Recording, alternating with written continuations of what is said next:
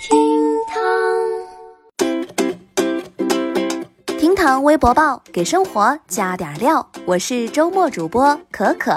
今日份厅堂微博报，赶紧来听听吧。河南一护士下班回小区遭阻拦。现在疫情防控形势越来越严峻，当大家都躲在家里不敢出门的时候，却有一大批医务工作者逆向而行，坚持奋战在抗疫一线。而大多数人对这些医务人员都是很感激、很敬佩的。但是河南南阳的一个护士下班之后，居然被小区门卫阻拦在外，不让回家，这到底是怎么回事儿？二月一号，河南南阳的一个护士在下班之后回到自己的小区，不料在小区门口却遭到了小区门卫的阻拦。小区门卫声称害怕他们会携带病毒回家，进而感染给他人，甚至他们还在小区门口挂上了“医务人员禁止入内”的牌子。原来南阳南石医院是新型肺炎的定点治疗医院，阻拦者担心医务工作者会带病毒回家，于是做出了上述举动。不过，此消息一经爆出，迅速引来了一波网友的大骂。有网友就表示，这群牛鬼蛇神真的狠狠伤了医务人员的心。还有网友甚至表示，看病的时候也把他们拦在外面吧。网友说的话可能有点过激，但是确实是这么个道理。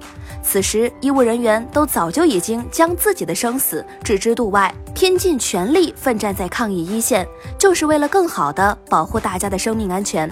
而此时门卫的举动真是寒了医务工作者的心。在此，可可还是想说，防疫是一场没有硝烟的战争，每一个医务工作者都是抗战在前线的战士，我们应该对他们保有尊敬、爱护之心。我们是一个文明的社会，为众人抱心者，岂可使其冻饿于风雪之中呢？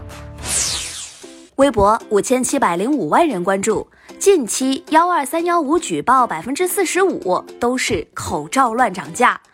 最近，国家市场监管总局价监竞争局副局长陈志江回应口罩乱涨价问题，表示近期幺二三幺五平台举报当中，百分之四十五都与口罩乱涨价有关。该热搜下面网友们纷纷表示，发国难财的人没有心呐。还有网友表示。剩下的百分之五十五肯定是酒精和消毒水，还有蔬菜涨价。我太难了。但是也有网友表示，适当涨价是可以接受的，但是要保证质量。毕竟经营者也是普通人，也上有老下有小。药店被投诉多了，后果就是除了药店没口罩，朋友圈等平台各种高价卖口罩，苦的还是消费者自己。这个网友其实说到可可心坎了。现在口罩真的不好买，我家现在就剩一个口罩了，我真的不敢出门了。正在听节目的你，家里还有多少口罩？还够用吗？来评论区和可可诉诉苦吧。微博九千三百七十九万人关注。武汉部分高校宿舍成临时医疗点。最近，据湖北省新冠肺炎疫情防控工作例行新闻发布会透露，正将武汉市属高校改造成定点医疗点，用于收治轻症患者。目前，武汉商学院、江汉大学等已经发布公告，部分学生宿舍被临时征用，用于疫情防控工作。其中，武汉商学院四栋学生宿舍将被征用，可提供一千张床位。有关负责人表示，征用期结束之后，将对宿舍进行清洗消毒及相关措施，确保学生身体健康。对此，部分同学表示支持和理解，只要能让疫情早日控制，愿意做出贡献。但是，也有很大部分同学表示难以接受，担心自己的财物和物品会受到损失。可可觉得同学们的质疑和担忧合情合理，毕竟这件事情无论发生在谁的身上，谁都会对没有及时收到宿舍被征用的通知而产生抱怨的情绪。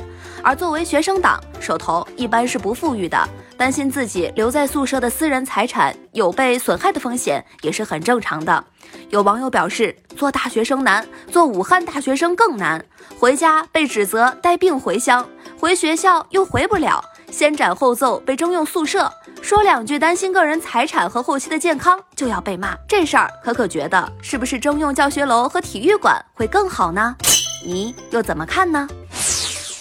微博四千二百九十三万人关注。延迟复工工资发放新政策。在经历了春节延长假、延迟复工后，很多人返岗在即。那么这些日子的工资应该怎么算？被隔离了还能领工资吗？待岗期间工资怎么发？来，可可就带你看看。首先，人社部明确。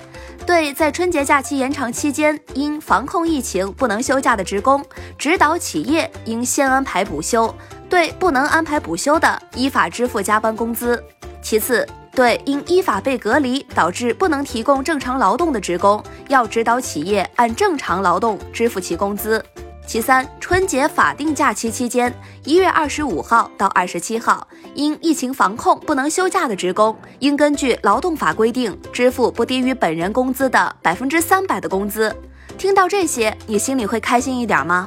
其实我觉得还好，只是今天已经九号了，我就想问一句，花呗能能下个月再还吗？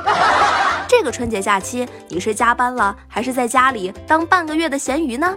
来评论区聊聊你的宅生活吧。最后，我们再来看一组新冠肺炎疫情相关的热搜资讯。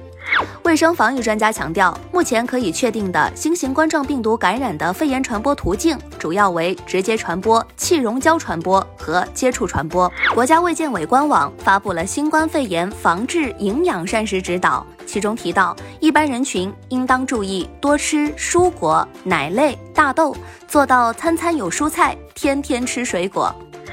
世界卫生组织预警，受新冠肺炎疫情影响，全球口罩、呼吸器等个人防护装备面临严重短缺，呼吁在库存有限的情况下，优先保证医务人员个人防护装备的供应。好了，今天节目就到这儿，欢迎您点击订阅，明天我们再聊。